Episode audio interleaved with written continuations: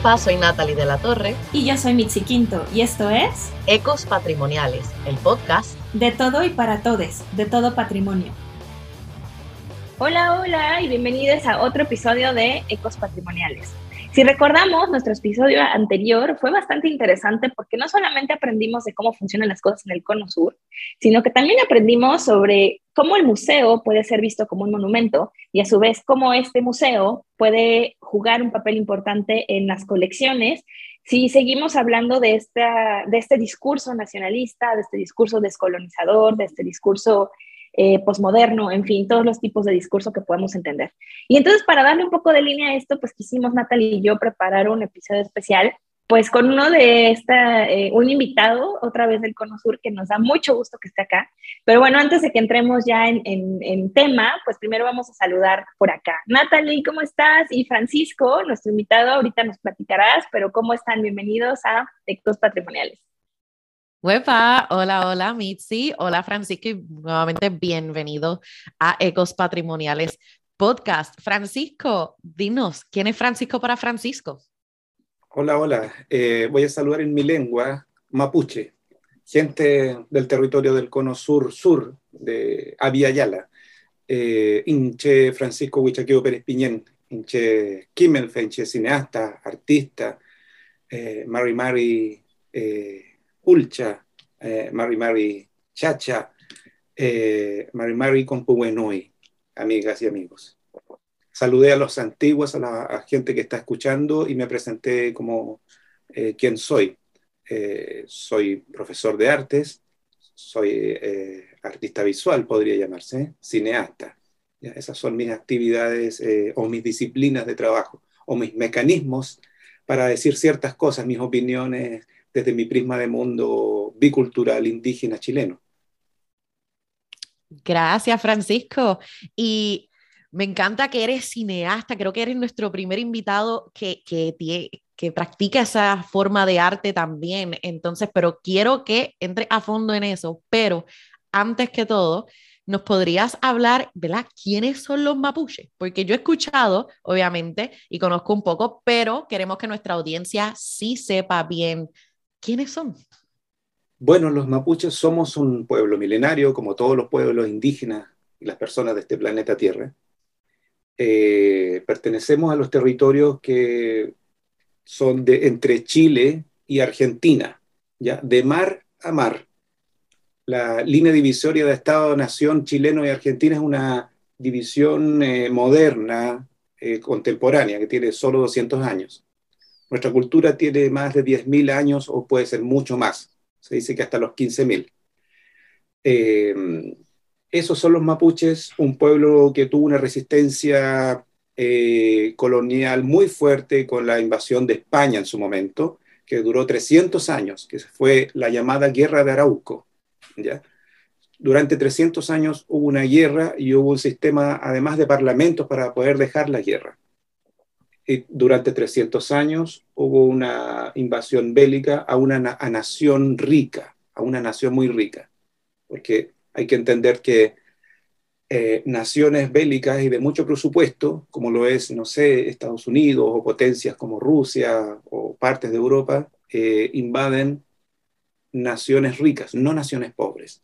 Nosotros, los mundos indígenas y de todo el mundo, somos y fuimos una nación rica ahora somos una nación rota. ¿ya? Nos queda algo de la riqueza cultural que no, no, nos, podido, no nos han podido arrebatar completamente, pero eh, esa es más o menos la historia. Después vienen los estados-naciones, las repúblicas, Chile y Argentina, eh, y termina de colonizar el territorio, porque con España se peleó durante 300 años, pero llegamos a acuerdo con el rey de España de dividir el territorio. ¿ya? Entonces, eh, la mayor bronca que tenemos hoy en día, los mundos indígenas de Chile, en este caso mapuche, es la traición que han tenido los estados-naciones hacia nosotros. Y en su momento, a los inicios de sus repúblicas, eh, eh, idearon, ¿cómo se llama? Genocidios, hay que decirlo con sus palabras.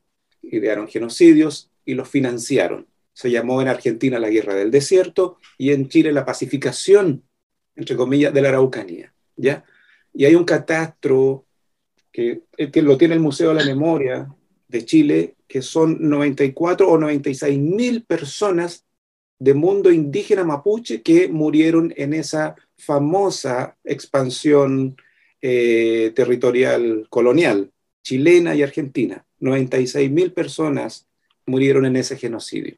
Bueno, esa es la parte histórica de los mapuches hacia atrás. Hoy en día somos un pueblo bicultural, un pueblo mestizo, eh, que está renaciendo en su lengua, que en algún momento fue casi toda perdida, eh, eh, el hablar el mapudungún.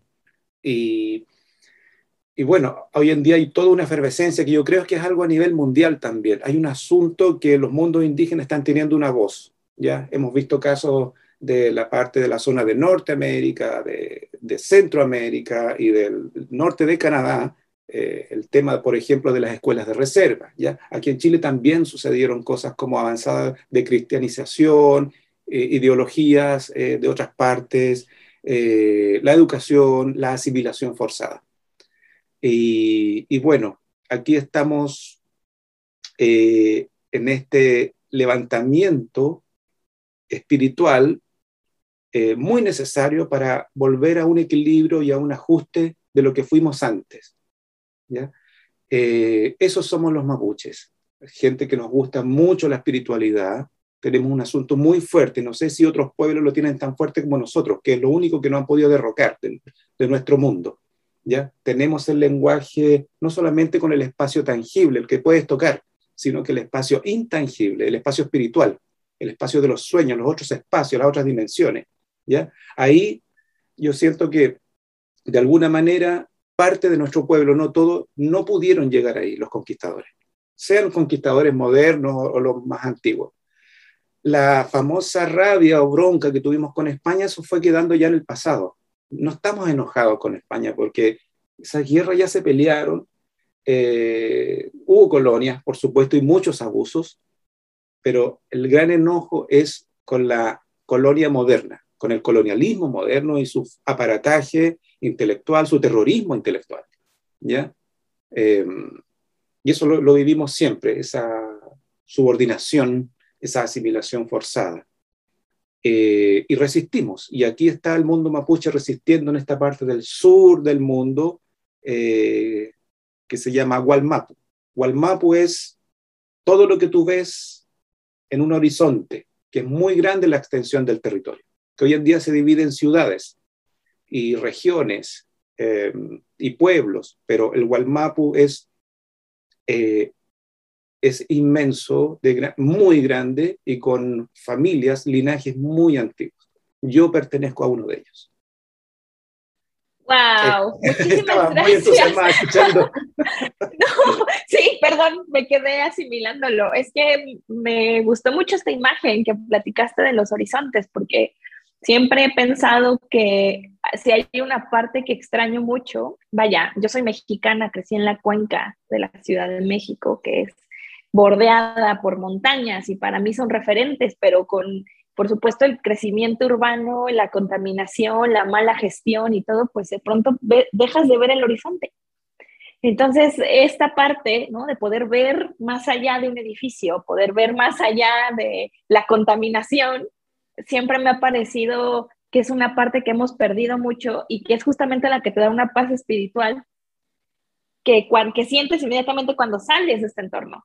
Entonces, por ejemplo, yo cuando voy al mar y veo justamente los horizontes y veo esa infinitud y este espacio y la bóveda y todo, me siento en una libertad y en una tranquilidad que no tengo en la ciudad, aunque yo haya sido citadina toda mi vida. Entonces, me gustó mucho esta reflexión de, estos espacios abiertos, ¿no? Que, que, como bien dices, forman parte de, de este este mundo intangible, ¿no? Y, un poco para que nuestra audiencia nos siga con esto, pues normalmente hacemos esta separación en, en, estudios de patrimonio sobre lo que es lo tangible y lo intangible, entendiéndose como lo material y lo no material, como lo que puedes tocar y lo que no puedes tocar, ¿no? Entonces, mucho de esta separación a veces también ha sido impuesta, impuesta por visiones en las que de verdad hay que meter todo en cajitas, como de, bueno, esto sí y esto no, cuando en realidad un objeto vale la pena o lo valoramos o lo cuidamos o lo preservamos por todas las memorias, todas las ideas, todos los significantes, todos los recuerdos que tenemos de ese objeto, ¿no? En uno de nuestros episodios, y les invitamos a que vuelvan a escuchar, si no, nuestra primera temporada, justamente hablamos de estos significantes y, por ejemplo, colecciones que podamos tener cada persona, ¿no? Que yo les he dicho que tengo mi colección de imanes o magnets, como podamos llamarle, y tengo uno, por ejemplo, de Puerto Rico, ¿no? Porque para mí es muy significativo que Natalie me lo haya dado, entonces no es el objeto, sino es lo que representa para mí. Entonces, en este sentido, pues te agradecemos mucho por habernos explicado, Francisco. Y yo siempre tenía una duda, o sea, mapuche, ¿qué significa? Y, mapuche está en mapuche porque muchas veces pasa, ¿no? Que el nombre de una cultura está en otro idioma, porque ese otro idioma pertenece a otra cultura que llegó justamente a imponerse y a dominar. Entonces, ¿nos podrías comentar si mapuche está en mapuche y qué significa? Sí, sí, sí, mapuche es mapuche eh, y significa mapu, la tierra, che, la persona. Mapun, che, también hay una N entre medio que podría referirse a, a, la expansión, al planeta, al planeta Tierra, el mapun, ya el mapunche, las personas del planeta, de ese planeta, de nuestro planeta. Pero mapuche es, pertenece a la Tierra, ya personas de la Tierra, y creo que guayú también significa 100 personas de la tierra, del territorio, y así varios pueblos, sus significantes significan personas que habitan ese territorio, la tierra, ya el planeta Tierra. Y el planeta Tierra o la Tierra con todo lo que implica bajo nuestra cosmovisión, ya no solamente la Tierra palpable, sino que la Tierra del, del el de abajo, lo de abajo y lo de más abajo, lo que está aquí y sobre nuestra cabeza en las nubes, y más arriba y después el espacio. ¿Ya? Esos son nuestros vínculos eh, energéticos o espirituales bajo nuestra cosmovisión. Ese es el mapunche y el mapuche, ¿ya? E, e, eso es, y eso no se ha transgredido. La lengua es mapudungun, ¿ya? Que es el sonido de, la, de la, tierra, ¿ya? El mapuzungun, la lengua.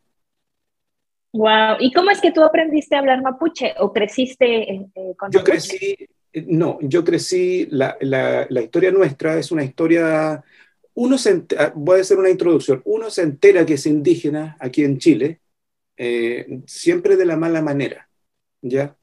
Eh, hay que contarle a las personas que nos escuchan que los mundos indígenas de Mapuche o de otras partes del mundo se enteran de mala manera, porque somos hijos de un expolio, somos hijos de una reducción. Aquí se le llamaron reducciones indígenas dime que no es violento, o las personas que nos escuchan en casa, somos la reducción de la reducción, lo que votó un sistema colonial, lo que votó la guerra, y, después de eso fuimos servidumbre, ¿ya? Para los trabajos más precarios de una sociedad, entre comillas, moderna. Eh, esos somos los mapuches, ¿ya? No tiene nada que ver con la riqueza que llevamos acá adentro históricamente y espiritualmente. Ese es otro asunto, ¿ya? Pero en, este tiempo, eh, o el de mi padre, o el de mi abuelo, o el de mis abuelos, son, somos hijos de la reducción, somos hijos de la nada, es como visto occidentalmente, desde el poder.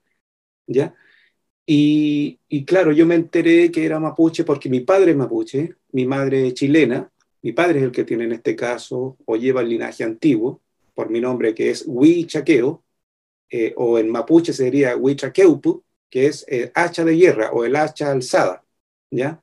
Eh, de Huichafe, que es de, la guerra, el que se para, el que se levanta.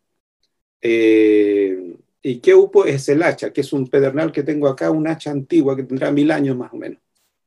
¿Ya? Esto, esto. Esto que le llaman los occidentales, llaman patrimonio. Bueno, nosotros son elementos de, de poder, cetros de mando, entre otras cosas, y de uso espiritual también esto acompaña.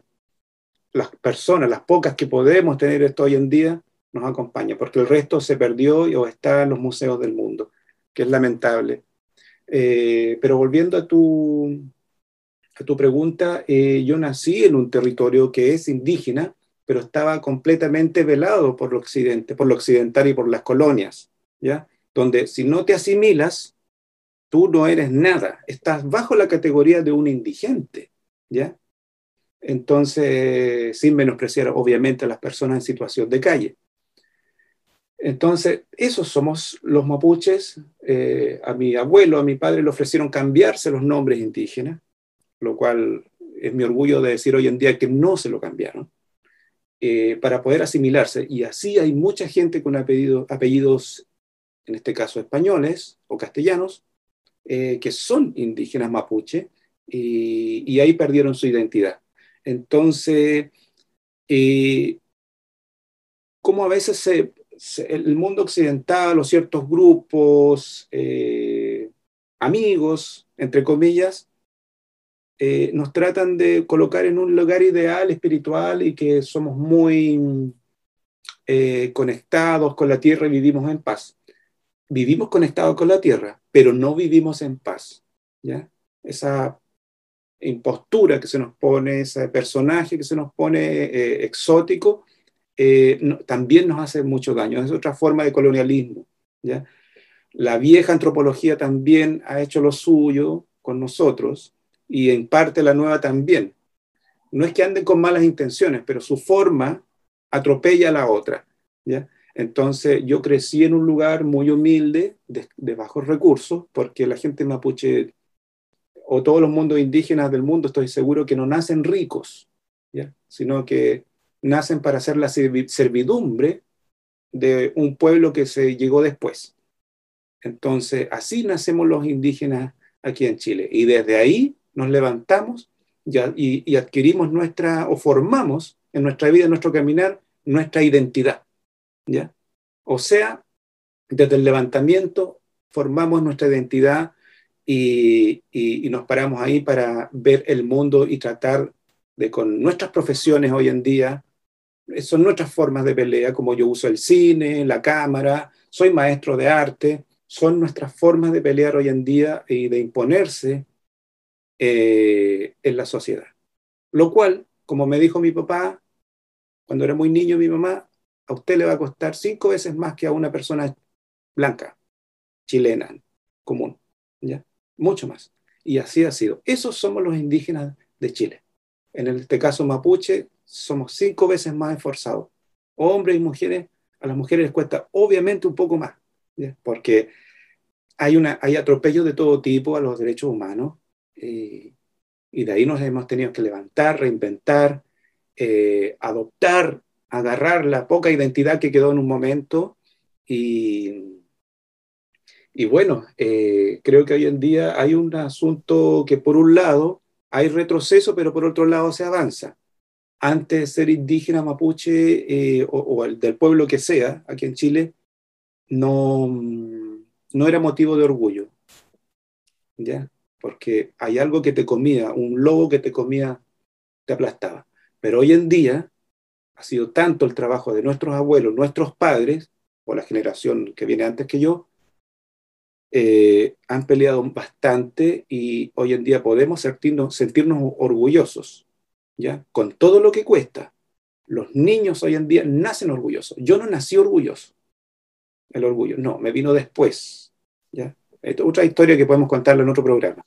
claro, pero, no, agradecemos mucho que nos hayas contado eso, Francisco, este, y tienes razón, o sea, e, para nosotras las personas de color, seamos, ¿verdad? Personas afrodescendientes, indígenas o simplemente latinos o hispanos en un contexto que es eh, blanco, las oportunidades no se nos dan de la misma forma y hay que trabajar el triple. Y si eres mujer, ya eso es el, el, tema entre el colonialismo y el patriarcado y todas estas cuestiones heteronormativas, ya eso es un boom que podemos estar, estar dialogando por horas.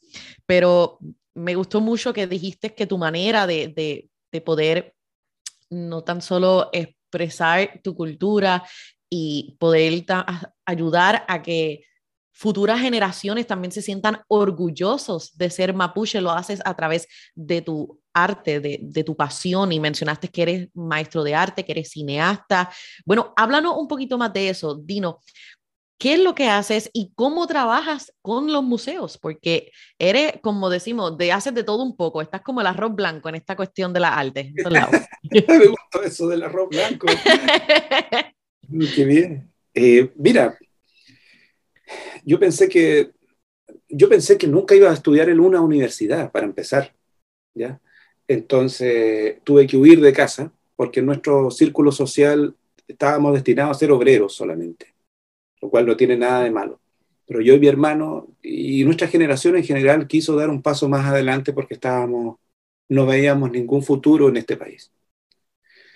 Y yo creo que hay algo que, que, que nos encajó acá adentro, que tuvimos que decir basta, de alguna manera con nuestra propia reflexión de muy jovencito, decir basta e ir y ser valientes, porque esa es otra cosa que enseñan también la, la gente antigua, a, ser valientes. Mis padres me enseñaron a ser valientes, pero no tenían esa posibilidad de que nosotros estudiemos en la universidad.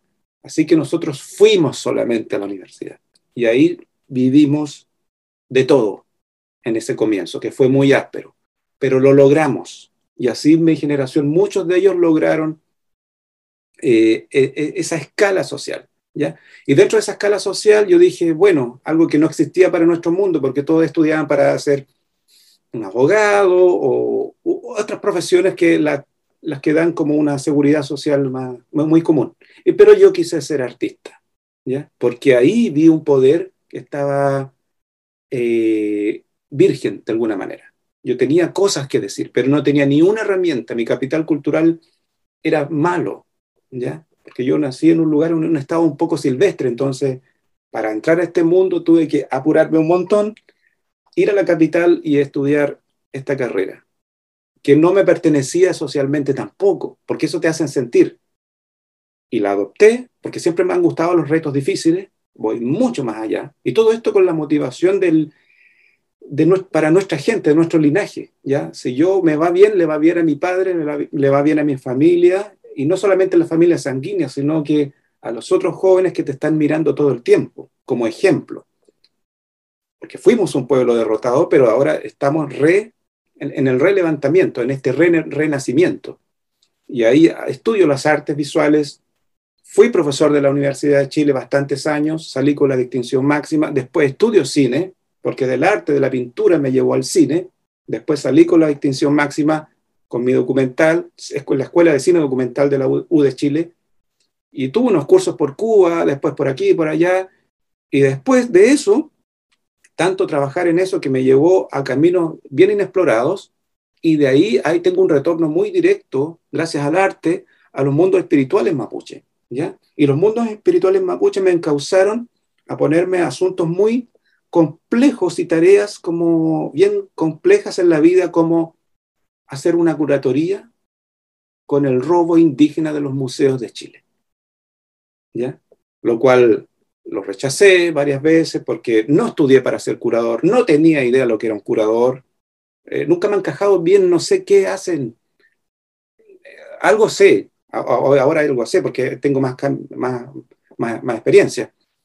Pero en el momento cuando me llegan las primeras invitaciones, eh, llega un momento especial también en la historia de Chile del arte, Me llama un museo privado que tiene colecciones arqueológicas de todos los pueblos del mundo y de Chile y Mapuche, muchas. Y, y la primera cosa me asusté, dije, no, rechacé las invitaciones. Así que fui a preguntarle a la gente antigua, a mujeres, machi, las chamanas se llaman machi, a gente que dirige espacios con el tema, entre comillas, patrimonial, pero son los elementos de memoria y espiritualidad nuestros. Y ellas me dijeron, entre otros antiguos y gente sabia, más vieja, eh, que yo tenía que tomar esta, esta misión, estas misiones que tienen que ver con el mal llamado patrimonio indígena, que está en manos de gente no indígena. ¿ya? Y ahí me gustó ese desafío y lo tomé con mucho susto, pero con mucha convicción, porque vi que había un desequilibrio con nuestra propiedad intelectual, de sabiduría eh, y, espiritual. ¿ya? Había, había, algo roto que Chile no contó, porque los libros de historia de Chile, que es un librito de este porte, chiquitito, porque tiene una pobreza cultural, eh, no contó nuestra historia, la contaron para su beneficio, ajustada a su beneficio colonial. Entonces yo dije, no, aquí voy a usar el arte, voy a usar la espiritualidad de mi pueblo para asumir esta batalla, esta pelea, este ajuste espiritual. ¿ya? No es un proyecto de arte, no es un asunto de arte contemporáneo porque ya no me interesa. Me interesa otra cosa que tiene que ver directamente con la herida de nuestro pueblo y los pueblos. Incluso eh, partes de Chile también están heridos porque también han sido maltratados. Eh, y ahí salto al, museo, como de un rato para otro, hace ya siete, ocho años más o menos atrás. Recién fue con el tema, entre comillas, patrimonial, arqueológico. Y tomo esta misión, fue súper complicado, pero bajo la sabiduría y la oración indígena, tuve la luminosidad, iluminaron mi camino y pude eh, hacer una representación bajo los, el prisma y el código eh, y protocolo espiritual indígena mapuche en un museo. ¿ya? Y dio que hablar. El pacto era para que la exposición durara dos años, porque fue de alta inversión, con una colección entre comillas privada que no está en nuestras manos. Y obviamente el mundo blanco siempre te va a usar para exotizarte y todas estas cosas, pero yo no lo, no lo iba a permitir. Y propuse, siempre di mi punto de vista, ¿ya? por eso era mi rechazo al principio. Y la exposición duró cinco años y dio mucho que hablar porque abrió una ventana. Entonces, en las entrevistas cuando me preguntaban, Francisco, ¿tú eres un artista contemporáneo indígena? Le dije, yo no sé, no sé quién podría responderte eso, pero una, no me interesa el arte contemporáneo, no me interesa poner que sea yo un curador, y, no, es, no es eso. Ocupo el arte contemporáneo, ocupo la cámara, como nuestros guerreros ocuparon el caballo español para combatirlos contra ellos, ¿ya? contra España. Entonces, eh, yo de alguna manera hago esa metáfora y traigo la imagen de esos guerreros, hombres y mujeres mapuche, porque a todo esto España contó que eran puros hombres y mentiras. Siempre han sido, todos los géneros entran al, campo de batalla. ¿Ya? Eh, entonces yo tomo esa historia y digo, hay que hacer con los museos los que nuestros guerreros, hombres y mujeres, hicieron con el caballo español. ¿Ya? Entonces, para mí el museo es un caballo español que lo tengo que domar y dominar para nuestro beneficio, para nuestro ajuste espiritual, con eh, el anhelo de cimentar un puente para el diálogo roto que está entre los chilenos y los mundos indígenas. Esa es la misión que desde ahí yo me, paro en, en, este mundo, en este escenario social, en este mundo de las artes contemporáneas, como le gusta llamarlo, y que está bien, no pasa nada. Eh, de ahí me paro y doy mi opinión, pero no mi opinión del yo personal, es una opinión colectiva también. Y ahí tú te vas dando cuenta en el camino que lo que nos han quitado es casi todo, es bastante. Solo nos quedan los vestigios. Y lo que queda está almacenado en los depósitos de los museos atrapados, lejos de la mano familiar de las familias indígenas. Wow, wow, gracias Francisco nuevamente. Eh, wow, así que estudiaste arte y estudiaste cine. Y me encantó la metáfora que utilizaste con el caballo, o sea, me quedé como que, ah, diablo, o sea, los españoles trajeron los caballos. Y es como que, y ustedes como que lo adoptaron, se apropiaron, le dieron su propio significado, lo resignificaron y lo utilizaron de una manera para empoderarse ustedes mismos, para poder, no sé, o sea, lo encontré súper fascinante. Y me gustó que ya nos explicaste un poquito más acerca de cómo trabajas eh, esta cuestión de, de, ser un curador de un museo que, que ha hecho un trabajo increíble para no haber sabido qué era ser un curador, porque te soy bien honesta, no es algo que, que alguien te define cuando estás empezando a interesarte en eh, si es que tienes un interés por piezas arqueológicas o por arte o por museo en general, historia del arte, como que te quedas como que, hmm, ¿qué genuinamente hace un curador? Y me alegra mucho que hayas decidido tomar, o sea, el mando de esa oportunidad que se te dio que fuiste guiado por tus ancestras o ancestros y que decidiste tomar el espacio. Y encuentro que eso es extremadamente valiente e inspirador. Y te pregunto, ¿nos puedes decir entonces cómo es que tú trabajas, observas o entiendes el museo como una herramienta para descolonizar todas estas historias que se cuentan desde una perspectiva occidental y no desde una perspectiva de un pueblo originario, que es como en un mundo perfecto, ¿verdad? Sería de esa manera, sería que todos nosotros podemos tener acceso y podemos cuidar de nuestro objetos ancestrales de la manera en que nosotros queremos y que lo que tenga que estar en la tierra vuelva a la tierra y lo que ciertas personas puedan eh, observar, lo puedan observar. Y bueno, esa es la lucha que todavía seguimos continuando, este, sea, ¿verdad? Los pueblos indígenas o nosotros arqueólogas que queremos, eh, ¿verdad? Eh, cambiar nuestra práctica y queremos ayudar también y queremos que, que, muchos de esos objetos y la manera en que se, se curan y se manejan, si es que manejan un término que se pueda utilizar, queremos que se haga de otra manera y poder descolonizar nuestra práctica como arqueóloga o como museóloga. Así que cuéntanos, ¿cómo es eso de, del museo como herramienta para descolonizar? Bueno, aclarar primero que todo que no tengo ni una bronca ni un enojo con las arqueólogas, ni los arqueólogos, ni las conservadoras y conservadores, porque son su oficio, estudiaron para eso y también, gracias a ustedes, a estas personas, podemos ver lo que nos quedó, ya de una manera eh, visible, digamos, puedo tenerla. No sé, no, no, ah, eh, yo creo que es que es bien complicado el tema, no es, no es tan fácil. Uh Súper complicado no tengo eh, ese enojo con esas profesiones.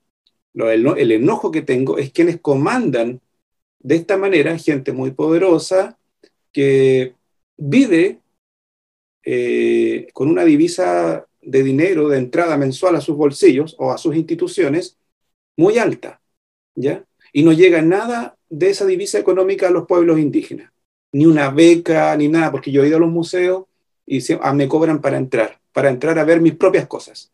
Y eso es una violencia. Eso hay que decirlo. Y eso tiene que parar. Entonces, desde ahí el museo está mal. ¿Ya? Y lo otro que siento que está mal, ya voy a llegar a tu respuesta, a tu pregunta. No te preocupes. Lo que está mal es que la forma como exhiben las prendas, ¿ya? Porque son objetos, son, son estas prendas le llaman la arqueología, pero está bien, porque su forma de, razonamiento y de su, mundo intelectual les enseñó así. No pasa nada. Yo no, soy superior tampoco al mundo blanco, no es, eso. ¿ya? El asunto es que se metieron con nuestro arte. ¿Te imaginas que yo voy al Museo Reina Sofía, donde estuve el año pasado, o voy al, eh, Louvre, ¿ya? Y, y, digo, no, no, no, me gustaría instalar eh, la Gioconda desde esta otra manera. No tengo la propiedad para hacerlo. Pero ¿cómo un blanco instala ya un hacha de guerra? ¿Por qué la atrapa en un cristal? Con alarmas de seguridad y guardias de seguridad y cristales antibalas. ¿Por qué hace eso si la tenemos que tener nosotros para nuestra propia conexión con nuestro pasado? Y nuestro futuro, ¿ya? Esa es una transgresión espiritual. Es como si a ellos le incendiaran y le quemaran las iglesias y, mataran a los cristianos. Es lo mismo, ¿ya? Nosotros no hacemos eso. Entonces, ¿por qué lo hacen con nosotros? Y al instalar estos museos, bajo ese prisma colonial, europeizante, añejo, eh, violentan día a día nuestros cuerpos espirituales. Ese es el asunto. Y eso es lo que molesta. Y eso es lo que me molesta a mí y estoy dispuesto a dialogar con quien sea, con cualquier presidente de cualquier parte del mundo, o canciller, o lo quien sea, o los dueños de estas colecciones para explicarles este asunto. Tenemos que, si no van a soltar nuestra riqueza, al menos deberíamos trabajar en conjunto, horizontalmente, para decidir la forma al menos de mostrar y de qué manera agenciar y que los pueblos puedan tener una agencia más directa con nuestro patrimonio. ¿Ya? La maldita palabra patrimonio que nace en Grecia o por ahí. Entonces, eso ya eh, eh, tenemos que, entramos a otra fase planetaria, o al siglo XXI, como le dice Occidente, en este Pachacuti, como dicen los, eh, el mundo andino, y hay que cambiar esa mirada, urgente. Entonces, el tema de los famosos museos mausoleos ya es obsoleta para mí y hay que cambiarle para empezar el, nombre eh, y hacer una, de manera real y honesta, verdadera, una, un diálogo eh, entre naciones que, preexistentes con las que llegaron. ¿ya? Porque yo no tengo la idea de que todos se vayan de nuestras tierras, no, no es eso, ya no se van a ir porque somos todos parientes hoy en día. No es eso. Así que entiéndanme bien, gente de Chile y gente de los otros pueblos indígenas o naciones del mundo. El asunto es cómo conversamos de aquí hacia el futuro en conjunto en este barco que se llama eh, planeta Tierra. Ese, es el, ese es el asunto. Y bueno, a mí a mi vida me llegó el escenario de estos museos occidentales, Winca le llamamos nosotros, los extranjeros, y, que, y, siento que tenemos que resolver porque la cultura que ellos atrapan eh, está en parte, en parte eh, es, es una gran porción cultural que está eh, significada en nuestras prendas, ¿ya? y, no las tenemos. Entonces, la pregunta es, ¿cómo trabajamos en conjunto? ¿Ya? Cuando en la cúpula, en el poder o en, la, en los directorios vamos a tener la opinión, ¿cuándo vamos a romper el cristal? ¿Por qué tiene que estar atrapado bajo una vitrina? ¿Por qué tienen miedo que la gente les robe las, prendas? ¿Será porque no son de ellas, de esos dueños? ¿Será porque son nuestras y las queremos llevar, por ejemplo? Entonces, hay mucho diálogo por delante y yo creo que los mundos indígenas, en este caso mapuche, hay una molestia, pero estamos dispuestos a, dialogar, porque lo que somos buenos es en el arte del diálogo y en, el arte de, hacer política y diálogo. ¿ya? Nosotros no pedimos una guerra con España, no pedimos una guerra con el Estado de Chile ni Argentina, ningún Estado. Siempre queremos el diálogo primero. Pero eh, hay una tosudez y una soberbia sobreintelectualizada, eh, muchas veces auspiciada por las academias, ¿ya? Y no, no permite el diálogo. Pero yo estoy dispuesto al diálogo y espero que entremos en un diálogo pronto. Bueno, querida audiencia que nos escuchas, hasta aquí llegó la primera parte de este excelente episodio junto con Francisco. Pero no te preocupes, que vamos a continuar esta tremenda conversación sobre descolonizar el museo y vamos a seguir aprendiendo más sobre la cultura mapuche gracias a Francisco. Así que lo único que tienes que hacer es seguirnos en las redes. ¿Verdad? Pendiente a Spotify, porque entonces la semana que viene sale la parte 2 y créeme que va a valer la pena, especialmente si te encanta y está interesada en lo que es la museología, museografía, arqueología, historia, cultura y todas estas ramas que, que a todos los que están invitados a esta plataforma, a este espacio, le interesan también. Así que nuevamente compártelo con tus familiares, amistades o colegas y te esperamos la próxima semana en Ecos Patrimoniales Podcast. Hasta la próxima.